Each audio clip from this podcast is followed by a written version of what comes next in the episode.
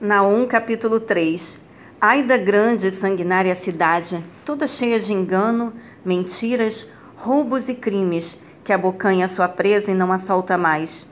Eis o estalo dos açoites ecoando por toda a terra, o barulho assustador das rodas, o galope dos cavalos de batalha e o sacudir dos carros militares. Cavaleiros que esporeiam, a espada flamejante, o relampear das lanças e a multidão dos traspassados, um mar de cadáveres mortos sem fim, pessoas feridas tropeçando sobre gente e mais gente morta. E tudo isso por quê?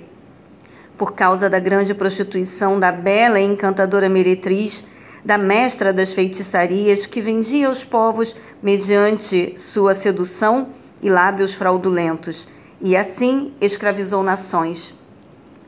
Por tudo isso, eis que eu me posiciono contra ti, afirma Yahvé, o Senhor dos Exércitos.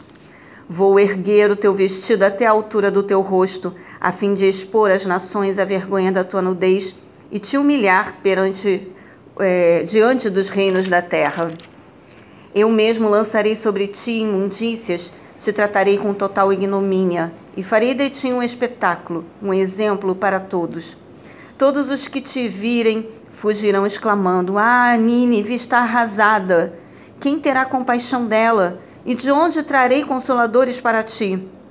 Por acaso és melhor do que melhor que No Amon, cidade do deus Amon Tebas, que vivia à beira do Nilo, cercada de belas águas, tendo o mar como defesa e suas águas como muralhas?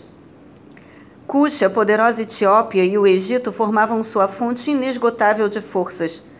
Put e a Líbia estavam entre os seus aliados.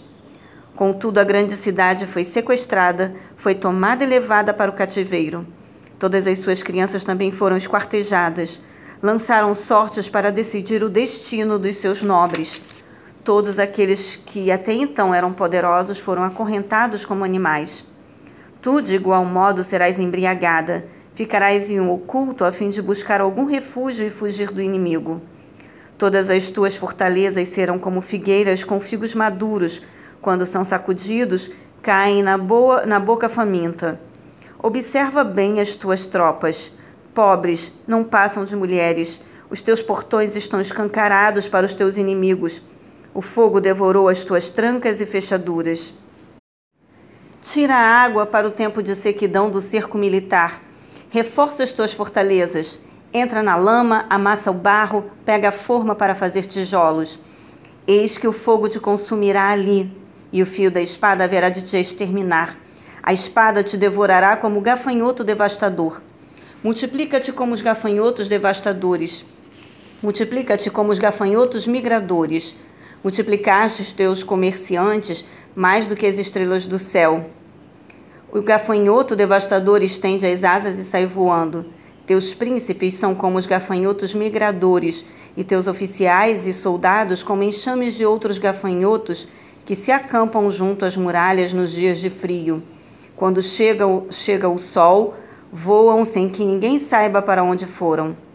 Ó Rei da Síria, teus governantes adormecem, teus nobres repousam, teu povo está espalhado pelos montes sem que ninguém os pastoreie e ajunte.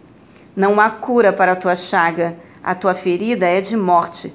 Todos os que forem informados sobre o que aconteceu contigo haverão de aplaudir a tua queda, pois quem não tem sofrido por causa da tua malignidade e crueldade sem limites.